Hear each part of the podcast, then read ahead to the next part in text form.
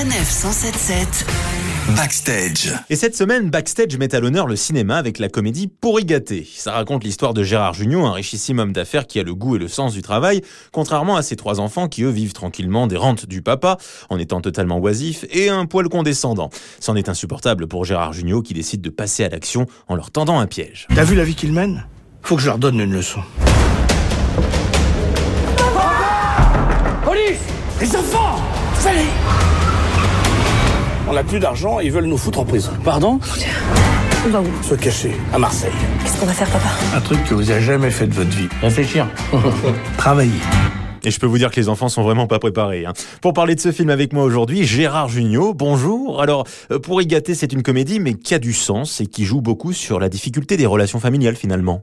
je crois que ce qui est, ce qui est très intéressant dans le film, moi j'aime beaucoup d'ailleurs, par ailleurs, parce qu'il est à la fois drôle et, un peu touchant, quoi, émouvant et humain, mais c'est qu'en fait, ça peut s'adresser à beaucoup de gens, quoi, parce que c'est pas uniquement le privé. Là, on a mis le curseur très haut. C'est un type qui a fait fortune, il s'est fait tout seul, un self-made qui a, qui a fait euh, beaucoup d'argent en travaillant dur, quoi.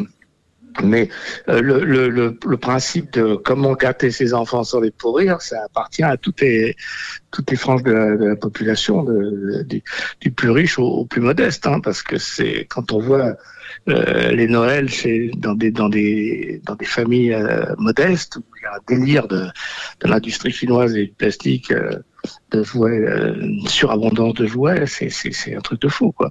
Donc, euh, c'est, ça qui est, qui est intéressant. En fait, c'est comment élever ses enfants.